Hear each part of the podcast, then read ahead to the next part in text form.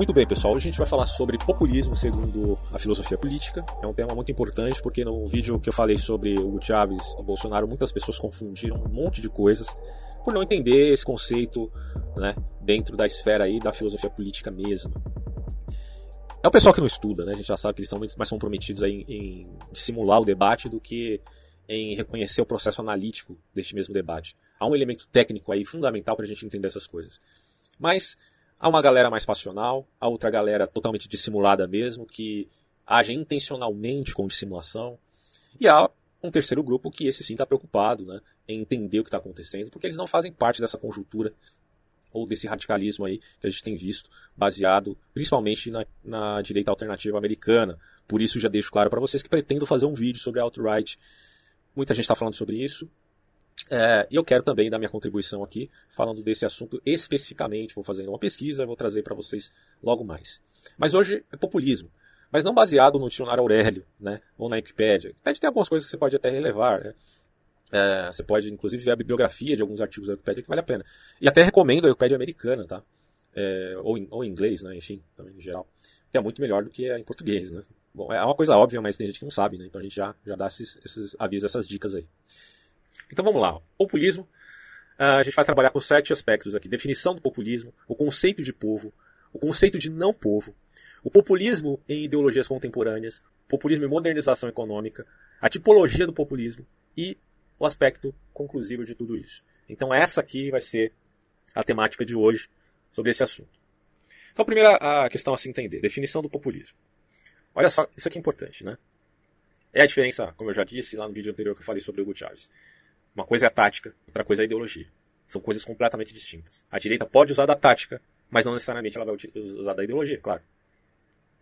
Bom, a inspiração do populismo é o povo. Você pode até achar isso no dicionário Aurélio, mas isso aqui vai mais fundo, tá? Para alguns estudiosos, essa é uma doutrina não muito precisa. Vocês vão entender por quê. Mas ela, de fato, representa quase que uma síndrome. Por que, que é uma síndrome? Porque é a reunião de sintomas de uma doença, nesse caso, uma doença social. E esses sintomas, eles aparecem em diversos grupos ideológicos. E aí que está o pulo do gato. O populismo é uma zona cinzenta. Não importa se é de direita, não importa se é de esquerda. É cinzenta porque é para ser cinzenta. Porque, como vocês vão ver aqui, o populismo ele representa algo que vai se sobressair, se sobrepor à ideologia. A ideia é sobreposição. Então aqui a disputa não é se a coisa é de direita ou de esquerda. A disputa aqui é em que nível está esse populismo e qual será estrago que ele vai fazer na sociedade. Porque ele se sobrepõe às narrativas ideológicas. Ponto. Assim, o populismo quer se legitimar no povo, ele usa a retórica da supremacia da vontade do povo e da relação direta entre povo e seu líder popular. Daí a, a, esse conceito de novilíngua, como você vê ali nas obras de George Orwell. O conceito de povo não é racionalizado no populismo, porque não é para ser racionalizado mesmo. Tá? É antes apoliticamente postulado, ou seja, é postulado como algo evidente, você não precisa dar provas para isso, mas ele é aceito de imediato, portanto não tem o escrutínio de um processo analítico. E aí está o problema, até porque isso leva a paixões. E esse é um outro aspecto aqui, porque o povo ele é tomado como um mito a nível lírico, dirá aqui Norberto Bobbio. Lírico por quê? Porque é sentimental. Chega até o nível de ser piegas. Né? Então tem um elemento emotivo muito forte no populismo. Tanto é verdade, quando você vê aí alguns vídeos dos bolsonaristas, você, cara, você vai ver um, um vídeo onde Bolsonaro está sentado lá na reunião. Né? É, e embaixo tem uma cena onde Jesus está lá na Santa Ceia. É, os caras usaram esse tipo de artifício e ficou muito bem feito. Né? Mas é lógico que é uma deturpação da realidade, que é uma comparação esdrúxula. Mas o populismo faz isso, com a maior cara de pau do mundo, porque ele apela ao nível lírico. O populismo, portanto, não se vale tanto de filosofia ou pura política, mas de manifestações poéticas romantizadas. Há uma romantização do político, onde ele se torna o Messias, o herói, o único que pode acabar. Quando você vê alguém falando que ele é o único que pode. É messiânico. Ah, mas o Bolsonaro é, é eu não concordo com o Bolsonaro, é, ele é um bosta e tal, mas ele é o único. Que... Cara, tudo bem, você tá falando que ele é um bosta, mas você também é messiânico. Como assim ele é o único? Por que, que ele é o único, cara? Pelo amor de Deus, gente. Então você vê que tem um elemento poético aí envolvido nessa, nessa questão. Agora vamos lá. Conceito de povo, nesse quesito do populismo. O elemento rural geralmente é associado ao populismo, estou falando aqui do ponto de vista histórico, não estou falando só do contexto brasileiro, não, hein? Vá lá. O elemento rural geralmente é associado ao populismo, talvez por causa do caráter natural de seu serviço. Assim, o populismo é aquele que se identifica com o povo. Populista, melhor, né? Ele necessariamente se identifica com o povo. E claro que aqui o elemento rural, ele não é um fundamento. O importante é que o populismo se identifique como algo ou alguém, né, melhor dizendo aí, da massa, e se diferencie da classe dos oficiais públicos. É, do ponto de vista econômico, a classe contaminada é a burguesia, porque são poucos, mas dominam muitos. Mas aqui o populista ele está pouco interessado nessa questão de luta de classes. A ideia dele é simplesmente criticar os oficiais públicos sendo um oficial público, mas se colocando como alguém que está ali meio que infiltrado, porque na verdade ele representaria o povo. Então o populista ele quer passar a impressão que ele sente como o povo sente, que ele anda como o povo anda. Né? Como dizia aí a, a, Evita, a famosa Eva Peron, é, ela se via como um do, daquelas pessoas, né, do povão. Ainda que ela se vestisse diferente, porque ela se vestia como um, uma atriz de Hollywood, né? Mas, enfim, ela dizia que era do povo. Aliás, eu estava vendo um filme sobre a, a Eva Peron, tá aí no YouTube, muito interessante. Para quem não sabe, ela foi a primeira dama aí da Argentina entre 1946 e 1952. Portanto, ela foi a esposa do general Juan Domingo Perón. Então, peronismo, né? estudem um pouco sobre peronismo na Argentina, vocês vão ver o que é, o que representa de fato o movimento populista. Agora, é, se você for comparar Eva Perón com o Bolsonaro, é completamente diferente. Eva Perón é esmagadoramente mais popular no nível de ganhar o coração das massas do que é o Bolsonaro, né? que é odiado por muita gente aqui no Brasil. Muito interessante a história dela, depois vocês tenham procurado aí. Assim, o populismo ele não tem necessário compromisso com ideologias de esquerda ou direita. Por isso, por vezes, ele exclui o conceito de uma luta de classes. Porque em via da conciliação com o povo, ele deseja transformar, olha que interessante esse conceito. Ele deseja transformar o establishment, que é o estamento, por o estabelecido, né? Quando você fala de establishment, você está falando do Congresso, uh, é, do sistema como um todo, né? mídia, academia, ordem. Acho que a melhor forma de você definir isso é ordem ideológica. A ordem ideológica, você tem a elite, é, a sociedade, a economia, tudo está envolto ali no que representa esse estabelecido, esse establishment, certo? Bom, o populista luta contra isso, já que isso oprime o povo. E o povo está com ele, e logo ele quer fazer a vontade do povo, porque o povo é o seu Deus, tá? Um Deus servidor, né? Diga-se de passagem. Então, é, apesar do populismo se sobrepor ao aspecto ideológico, não é que ele renegue esse, essa ideologia necessariamente, como é o caso de Hugo Chávez, né, como a gente já viu aí no vídeo anterior. O populismo ele é raramente revolucionário por, por esse quesito, no sentido de luta de classes. Eu estou falando aqui no quesito, inclusive, de revolução armada. Tá? É claro que o populismo pode se valer do militarismo. Porque o Norberto Bob vai trabalhar aqui com vários autores, então haverá discordância entre esses autores. Alguns vão dizer que militarismo não pode referir-se a populismo, outros vão dizer, não, não, mas tem populismo militarista e tal. Então, hoje a gente admite que sim, certo? Então, é, revolução armada pode acontecer, bom, mas o populismo está se sobrepondo a isso inevitavelmente. Mas não necessariamente o populismo ele representa uma revolução armada. Até porque a gente vai ver depois, ao final, três tipos de populismo catalogados aqui pelo próprio Bob. A revolução pode se dar, portanto, por outros termos, sem grande violência, como ocorreu aí, repito, na Venezuela. Há no populismo uma zona cinzenta, como eu já disse aqui, que muitos autores chamam de caráter ecumênico. Isso aqui é importantíssimo dizer para os idiotas né, que veio me xingar aqui nesse vídeo que eu falei sobre Hugo Chávez e Bolsonaro. Eles não entenderam o elemento ecumênico, né, usando essa linguagem religiosa, que há no populismo. Porque o populismo ele quer que todos se deem as mãos. Então, você tem evangélico dando a mão para neonazista, dando a mão para católico. Né? Você tem desde perennialistas até evangélicos fanáticos, fundamentalistas. Então é uma coisa que realmente chama a atenção. Por quê? Porque no populismo é normal isso, porque tem um caráter ecumênico. E mais do que é, ecumênico no sentido ideológico em geral, também ecumênico no sentido ideológico político. Tá? Você viu conservadores apoiando também aquela empreitada do Hugo Chávez, quando eles lutaram contra a corrupção e a traptocracia que existia na figura de Carlos Andrés Pérez. Vocês se lembram lá do vídeo que eu falei? Então, é, essa mistura existe, não é incomum no populismo, certo? Mas é claro que vai havendo um nivelamento posterior, onde vão ficar apenas os mais radicais ali, que têm, enfim, portanto, um compromisso ideológico com o populista mor, né, com o líder, ou aquele que, enfim, foi escolhido para representar essa cara do povo, embora não seja líder no seu sentido ideológico necessariamente. É... Assim, o populismo tende a postular a homogeneidade das massas. A ideia do populista é sempre a homogeneização, e não a heterogeneidade. Isso implica que aqueles que se portarem contra ou fazerem críticas a esse líder populista, eles vão ser chamados de traidor invariavelmente. Já percebemos que isso aconteceu em algum lugar, né? É... O populista nega, em geral, os movimentos de classe e também, vejam vocês, os movimentos de interclassistas. Né? Vocês têm os movimentos classistas e os interclassistas. Porque os, os interclassistas, aqui nesse caso, é um grupo antagônico ao, à luta de classes, mas não negam que as classes existam. Agora, o populismo ele já ignora a diferença de classes por completo. Então, quando você vê aqui o messianismo no Brasil, como eu tenho meu vídeo sobre messianismo, você, você vê que isso aparece muito. Né? É, coronéis é, se, se, tornando referenciais da população. Bom, eles ignoram completamente esse elemento das classes aqui.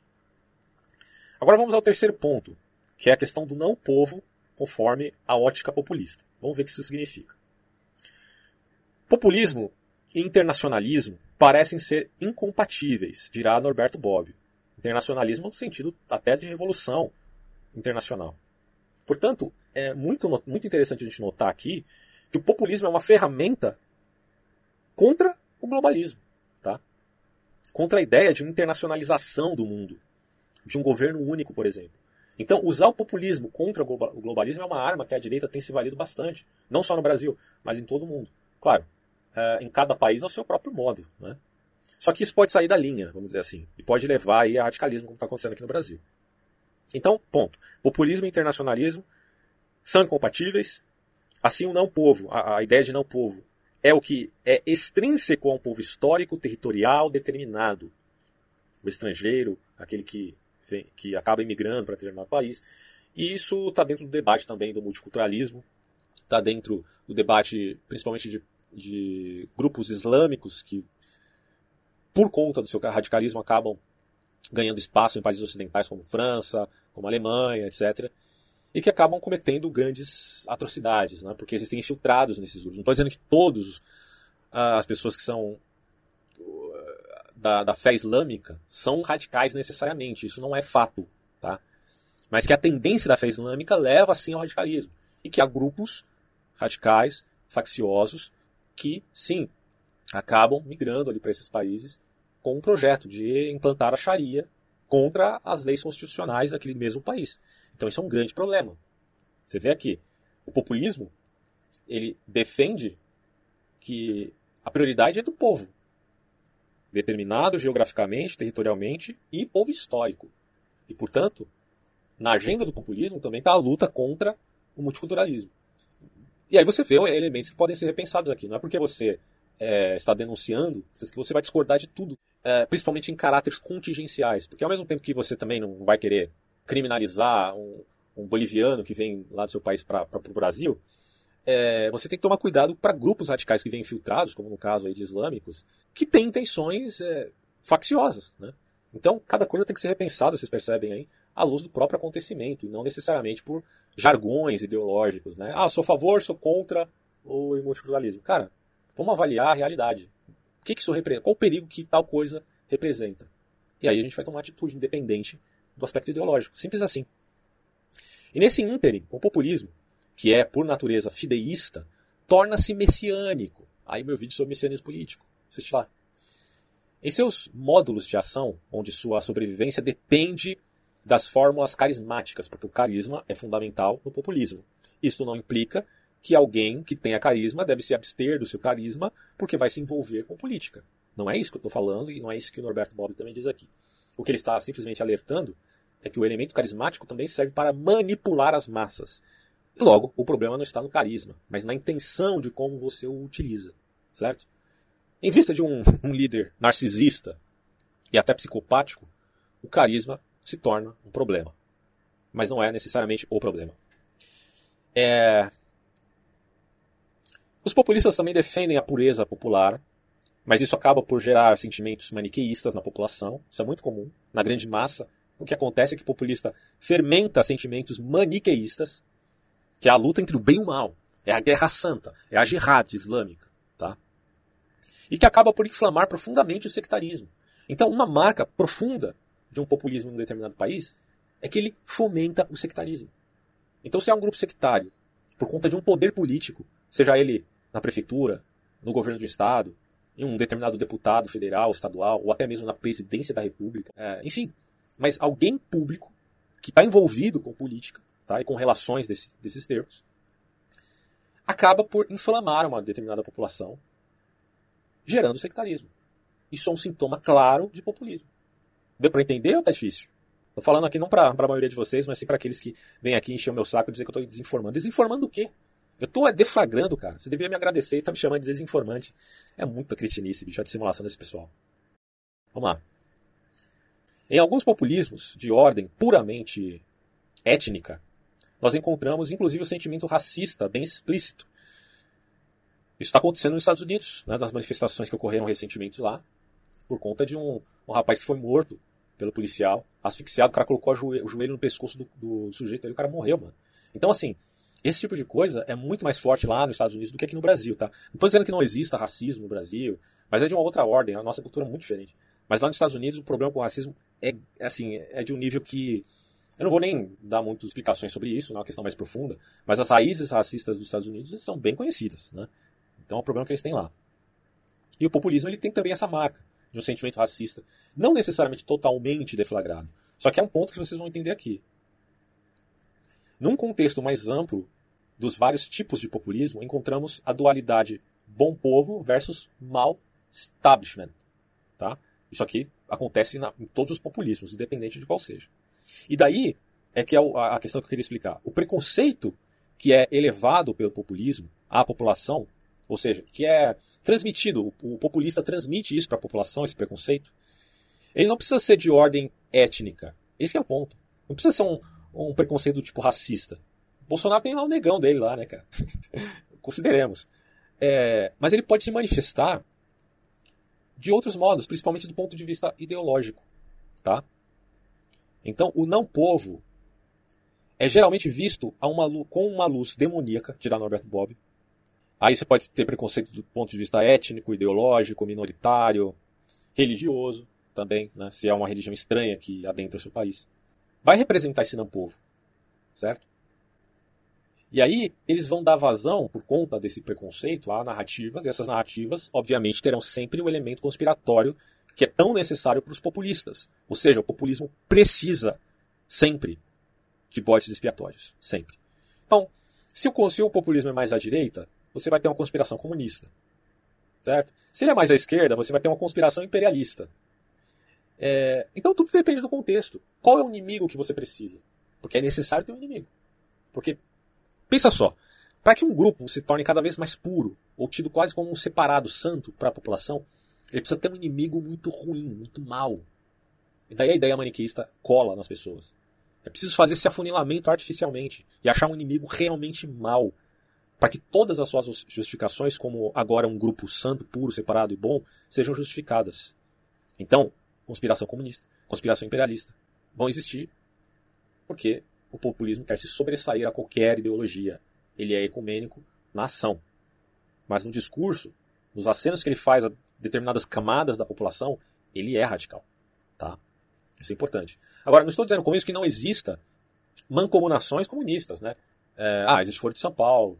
É... Porra, se você for ver, existem mancomunações até no sentido globalista.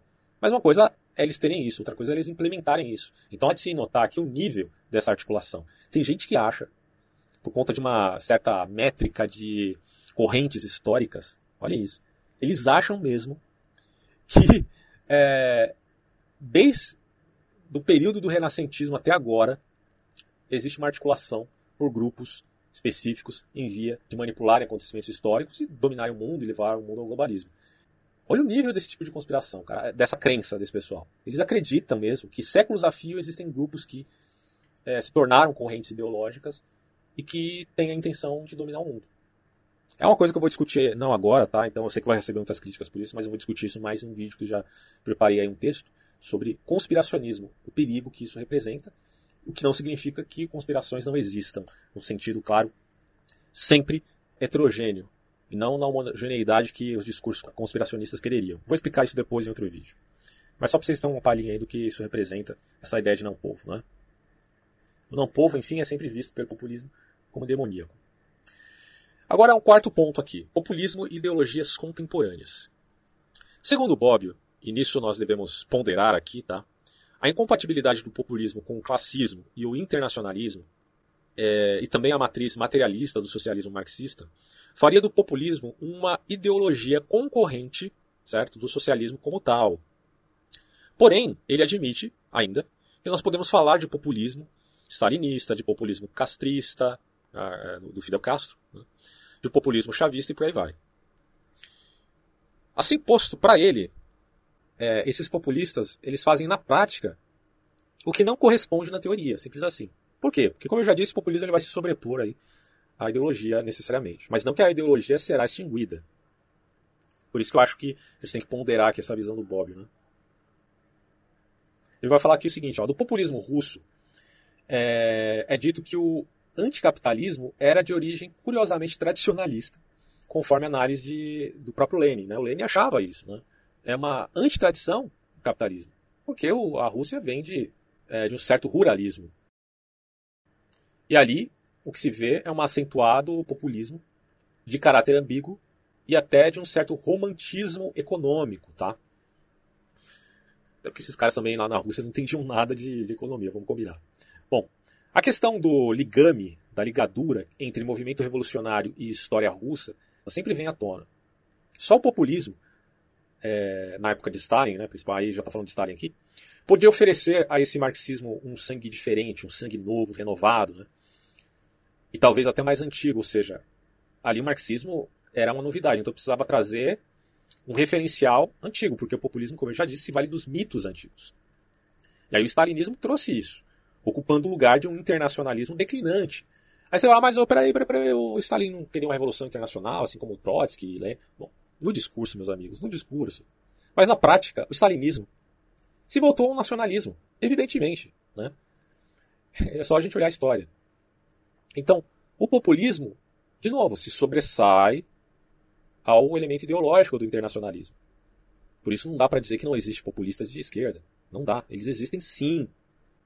Isso, por fim, é, facilitou uma nova relação entre a tradição russa e o Estado soviético. A coisa se mesclou, em via de uma reviravolta, portanto, dirá Bobbio, nacionalista na própria Rússia. Por isso, muitos autores dizem que o populismo está mais longe do socialismo do que do fascismo. O ponto aqui é que, e aí é uma contribuição minha aqui, é que a ditadura do proletariado tende a tornar-se fascista, ou seja, segue o modelo fascista. Inclusive quem dizia isso aqui, né, nem sou eu, é o Olavo de Carvalho. Surpreendam-se. É o Olavo que diz isso e nesse ponto ele não está errado. Né? Ou seja, a ditadura do proletariado tende a se tornar fascista. E ela segue o modelo fascista. E no final vocês vão ver que o Bobbio ele vai ter que concordar com isso invariavelmente. Daqui a pouco a gente vai, vai repassar isso aqui. Ó, há autores, porém, que enxergam diferenças entre fascismo e populismo, quanto ao elitismo do primeiro e a obrigação de obediência ao líder. Tá? Tem alguma diferença aqui entre os dois nesse sentido. No entanto, é notório que o igualitarismo populista é mais semelhante ao igualitarismo fascista que ao igualitarismo liberal, já que este último não faz distinção entre povo e não povo. O que ele está falando aqui? Bom, você tem o igualitarismo socialista, você tem o igualitarismo no sentido fascista e você tem o igualitarismo no sentido liberal. Tá? Numa democracia liberal, é, o que você vê é que o igualitarismo ele não tem distinção entre povo e não povo. No socialista, você tem uma distinção de classe, luta de classes. Mas no igualitarismo fascista, o que você tem são a, a, uma ideia de, de, de povo, de mito circundante, de populismo também, né, invariavelmente, que luta contra um, um inimigo em comum, certo? E para isso eles fazem aliança. O fascismo é o quê? É os feixes, né? É, que formam algo, uma vara inquebrável. A ideia de uma união total e surubenta do ponto de vista ideológico. Então, inevitavelmente, o fascista e o populista estão próximos aqui nesse sentido. porque ambos são sinônimos de autocracia e de elitismo, né? Mas como eu já disse, movimentos socialistas, eles tendem a se tornar fascistas, tá? O que não implica que o fascismo não possa advir de movimentos de direita também. No populismo, sempre existe um líder carismático e uma elite de iluminados que seguem esse líder carismático. Essa elite iluminada são pessoas quase sagradas que interpretam a vontade do povo. Ou seja, você tem um rei, mas você precisa também de sacerdotes deste rei. Esse rei serve a um Deus. Deus é o povo. Isso no populismo, tá? Os sacerdotes, então, eles falam em nome do povo. E são aqueles que criam, enfim, narrativas de vertente ficcionista. Eles são sacerdotes deste tal rei, entre aspas, que é o povo, que é o populista. Mas a real diferença entre populismo e fascismo está em que o populismo, olha só, pode incluir quase todos, por questão ecumênica, diríamos. Mas o fascismo não. No populismo existem movimentos democráticos é, pacifistas, como o gandhismo. O gandhismo era populismo também. Mahatma Gandhi.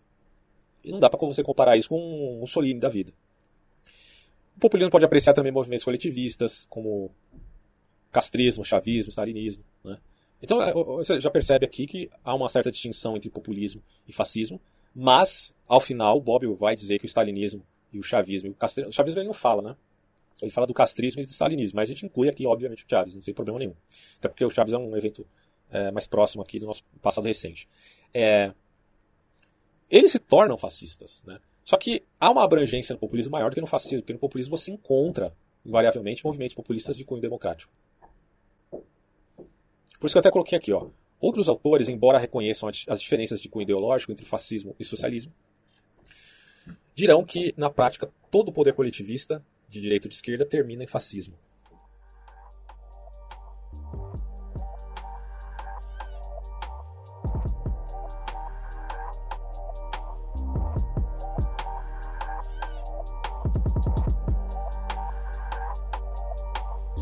Bobbio diz que as semelhanças entre Stalin e Hitler estão mais vinculadas ao populismo de ambos, isso aqui é muito interessante, né? do que a mera alcunha de totalitarismos ou de totalitários. Assim, é indiscutível a vinculação entre populismo e nacionalismo. E por outro lado, você vê uma distinção aqui entre populismo e internacionalismo, certo? Por conta daquela questão do povo e do não povo. A ressalva aqui é que há também populismos de cunho democráticos e que estes também fomentam o ideal nacionalista. Então é importante a gente entender que um populismo ele não precisa ser necessariamente ou uh, seguir ao ponto de um governo uh, de nível totalitário, como de Stalin e de Hitler. Não necessariamente. Por isso que a gente vai ver daqui a pouco as diferenças de populismos. Outro ponto é que o populismo ele não é sinônimo de tradicionalismo. Isso também é fundamental compreender. O populismo, claro, ele dá valor à tradição, como a gente já viu a questão do mito, do povo, da determinação deste povo, da sua originalidade. É, mas ele também atesta a dinâmica social. E não a postura estática e imóvel. Em outros termos, os populistas tendem a algum tipo de progressismo, sim, até de cunho positivista e tecnocrático. Então há esse elemento, o populismo? Sim, tanto do progressismo quanto do tradicionalismo. Portanto, o Bob nos lembra que você não pode pensar populismo apenas do aspecto tradicionalista, porque isto é incompleto. Já o populista restauracionista prega a volta né, à simplicidade, para a abnegação cívica, a nobreza, a sentimentos de alta moralidade, a moralidade aí do passado, né, que se julgavam aí características da velha república, que se julgam, portanto, uma característica de uma velha república, ou até mesmo de uma monarquia. Mas o irônico aqui é que a restauração populista é um dos aspectos da paixão pelo progresso. E isso não pode ser esquecido, né? Portanto, geralmente o populismo tende a restaurar uma moral ou tipo de vida é, da sociedade e não o sistema propriamente dito, porque ele também vai procurar um apelo progressista. Daí a ideia de que o Trump seja populista, no sentido de um progresso à nação americana, né? quer dizer, é, sair da estagnação que estava, mas ao mesmo tempo valorando certos, certas perspectivas aí que, para os radicais, desembocam em uma narrativa uh, voltada a questões até mesmo racistas. Não necessariamente, claro, não necessariamente o Trump é um racista. Né? Isso tem que ficar claro. O populismo é mais moralista do que programático. Sua ideologia, porém, é vaga e inexata. Isso aqui cai como uma luva no Brasil. O populismo também se difere de movimentos democráticos de cunho cristão. Ele especifica aqui esses movimentos, até porque o conceito de democracia cristão que o Bob está trabalhando vai da ideia é, de um certo antifascismo, e como a gente viu que há, às vezes, coincidência entre fascismo e populismo, logo esse movimento de democracia cristã é contra também o populismo. E ele explica, ó, isso porque o populismo, embora não negue, deixa eu só aumentar aqui a letra, peraí, vamos lá, embora não negue, não se inspira em qualquer realidade transcendental. Isso aqui é o populismo, né? O Deus do populismo, veja, é o povo, como eu já tinha falado antes. Mas aqui um Deus que serve, é um Deus servidor, porque é o povo, né? Claro que Deus, é, é, do conceito transcendental, é, ele busca servos, mas aqui o povo, como Deus, serve ao populista. Porque ele, enfim, pode manipular este Deus, entre aspas. Essa ideia de que a voz do povo é a voz de Deus, com certeza nasceu da boca de um populista, ou de quem o analisava. Por isso, o populismo é um neopaganismo. Isso que vocês evangélicos precisam entender. O populismo é um neopaganismo. E não admite valores confessionais. Se você olha para o peronismo, né, como já citei aqui, você vai ver que eles chegaram a declarar que a Evita, né, a Eva Peron, era quase que a mãe de todos, como a Ave Maria, e que o, o presidente Peron era como um deus. Chegou a esse nível, o populismo na Argentina. Mas isso não é só lá, aconteceu em muitos lugares. Então, essa confusão entre a religião predominante, no caso dos países da América Latina, principalmente do cristianismo, com a popularidade do sujeito que é um demagogo, o torna um tipo de messias, inevitavelmente. Por isso, populismo é neopaganismo. Ah, quando uma religião qualquer é incorporada, isso se dá por mera tradição popular, porque há um resgate da tradição, mas não necessariamente que o populista em questão seja um religioso, certo? Ou que há uma busca transcendental. Tudo é no campo da imanência. E também, por conta da direita, há uma imanentização do escatom, certo? Se há messianismo político, há imanentização do escatom, inevitavelmente. E aí eu falo dentro de uma linguagem do Eric Verlin. Para quem conhece essa linguagem, mas ainda assim não reconhece que a imanentização possa acontecer por uma vertente de populismo a lá à direita, está sendo incoerente.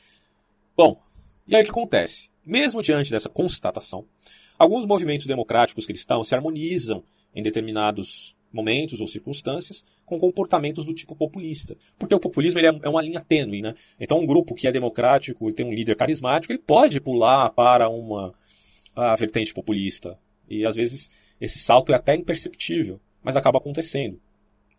Às vezes sem intenção, né?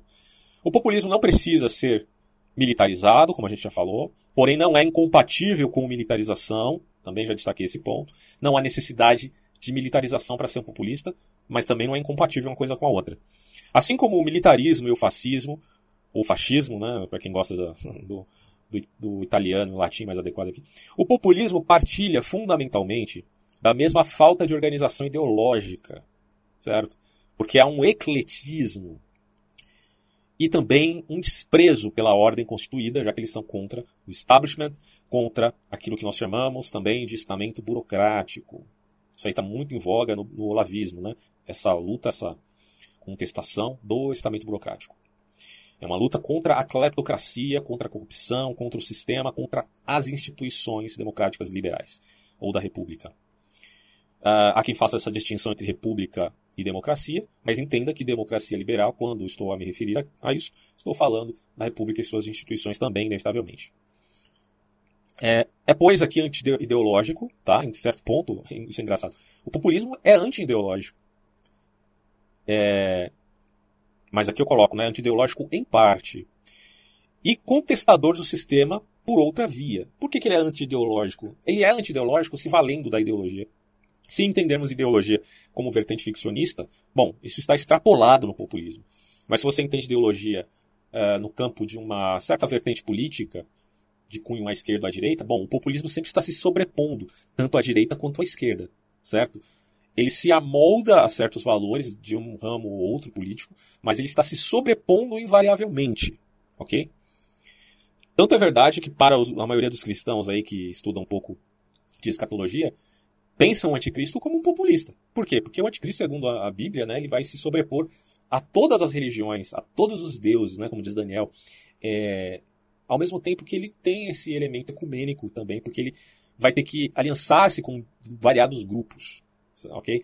Mas com isso eu não estou dizendo que o populismo é um fenômeno anticristão, ou, ou do sentido do anticristo. Pelo amor de Deus, não confundam, estou demonizando todo populista que já existiu na história. Porque veremos, repito aqui, haverá de se fazer a distinção de tipos de populismo também. Agora vamos ao quinto elemento aqui, é, o quinto tópico dessa análise: populismo e moderação econômica. Vejamos. Para muitos autores, o populismo é o recurso natural de uma sociedade em crise. Então, o elemento da crise é importante para o surgimento do populismo. Dividida, a crise dividida entre o setor tradicional e o setor moderno. Então, coloquem na cabeça essa dualidade que vai fomentar o populismo. De um lado, você tem uma crise da tradição, ou seja, uma crise entre a geração antiga e a nova geração. Quando as ideologias e os movimentos que enfrentam mais diretamente a industrialização são considerados alheios ou até mesmo inadequados, aí você vê a manifestação do populismo uh, aparecendo entre determinados grupos, isso pode crescer em vez de um populista carismático. Como resposta ao dualismo causado aí pela industrialização, uh, e esse dualismo aqui a gente está falando de tradição e revolução técnica, o populismo é uma ideologia de síntese, certo? Ele vai sintetizar essas duas coisas. É uma ideologia global, portanto, nesse sentido, claro, é, não é que é internacionalista, tá? Global porque ela vai abranger essas duas coisas. É global e cicatrizante, porque quer curar uma ferida no seio da sociedade. A síntese se dá entre os valores da base em que se fundamentam, seja a cultura tradicional, e a necessidade de modernização, porque essa necessidade é inevitável a qualquer sociedade. Assim, a Revolução Industrial, entendida agora, claro, no século XXI, é como modernização tecnológica, né? no populismo é tão fundamental quanto o elemento tradicional. As duas coisas são fundamentais, importantíssimas para o populista.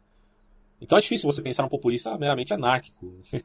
É, ele pode usar o elemento anárquico, repito, como um meio para um fim, mas não como um fim, efetivamente, ou em si mesmo.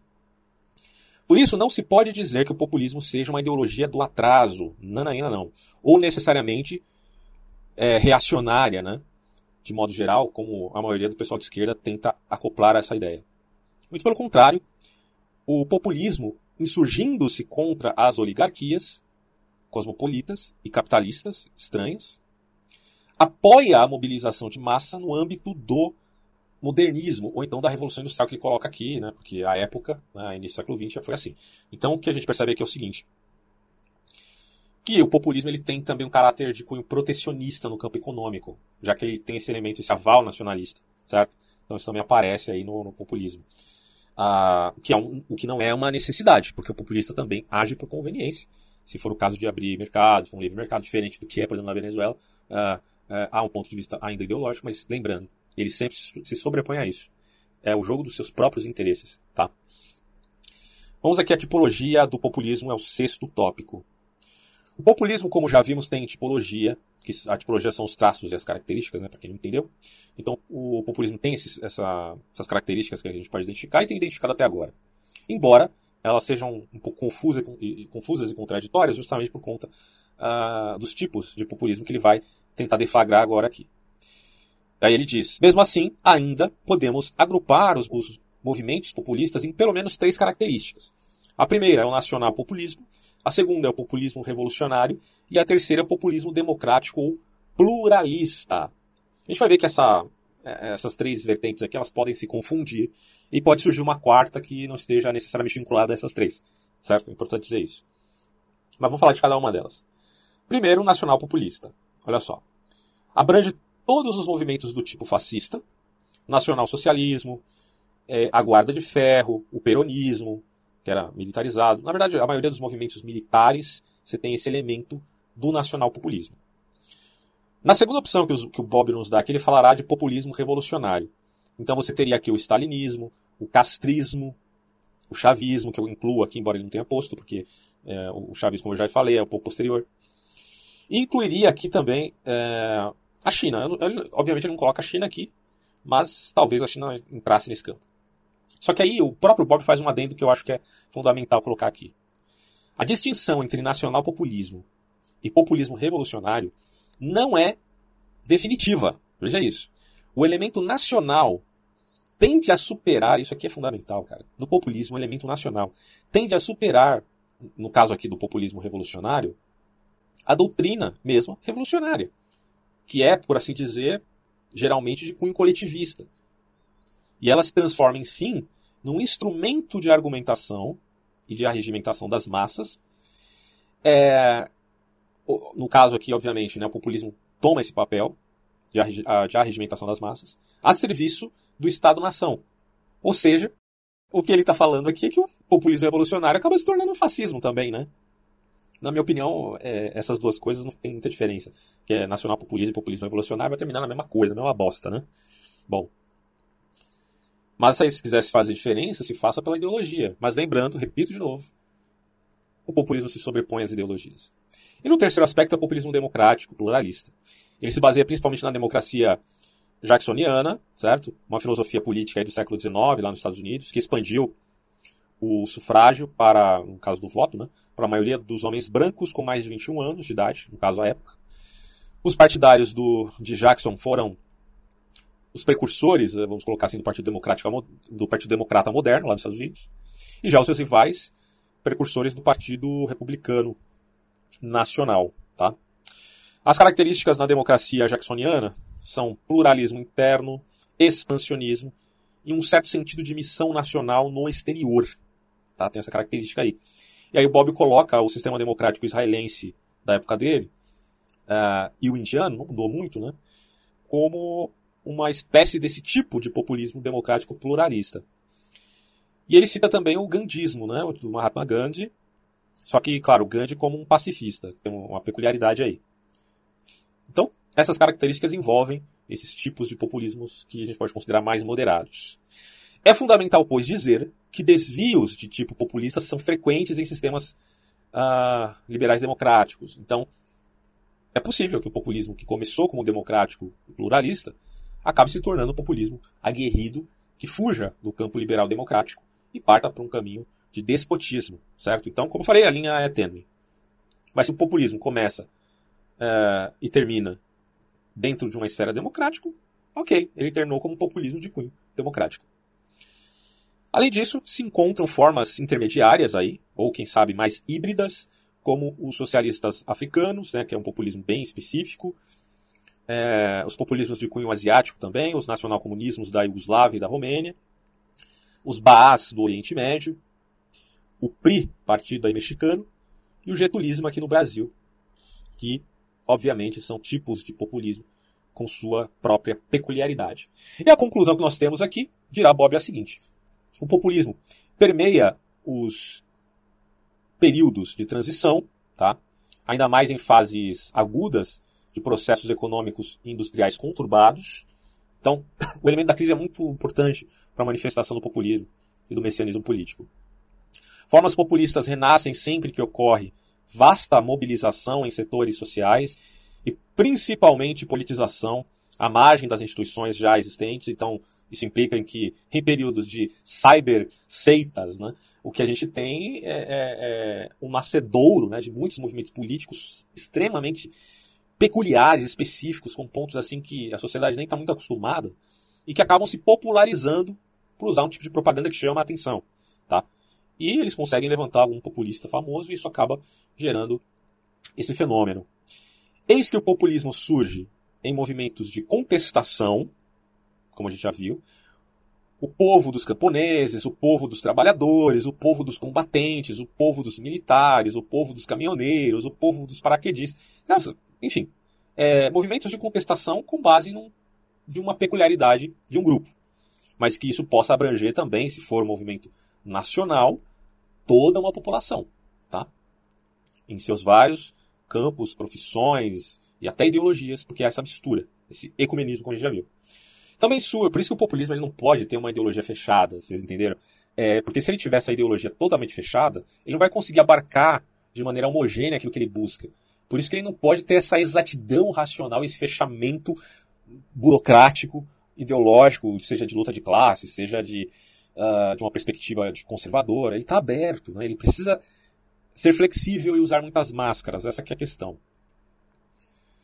Também surge as, as aspirações do tipo tradicional no populismo. É, tradição revolucionária da França, os exemplos aqui, né? Tradição socialista da Itália, tradição anarquista e libertária na Espanha, o folclore guerreiro no Japão, a tradição jeffersoniana nos Estados Unidos. Então, tudo isso são tradições e valores de um povo que estão enraizados, estão nas entranhas do próprio sujeito por conta da sua cultura e que são exploradas no populismo e que podem se misturar com ideologia, seja de esquerda, seja de direita. Né? O populismo, pois, é a tentativa de retorno a certos valores originais da sociedade nacional. Por isso que o perennialismo, que é um movimento aí que aparece tanto no Bannon, quanto no Olavo, quanto no, no Dugin, é, que é esse resgate de uma, de uma tradição, de valores específicos civilizacionais, tem grande força do, no, no campo político dentro do populismo. Tá? O poder do mito do povo, olha que interessante, é fascinante e obscuro. Ao mesmo tempo que é fascinante, também é obscuro. Mas ele é muito funcional na luta pelo poder político. E está presente mesmo nas sociedades mais complexas, uh, pronto a manifestar-se em momentos de crise. Isso aqui é importante dizer. Não existe essa história de que ah, a sociedade brasileira é uma cor. É, gente que fala assim, ah, mas na Venezuela os caras eram muito burros, ou eles não estavam preparados, ou não tinham uma democracia forte, ou não são intelectualmente aptos.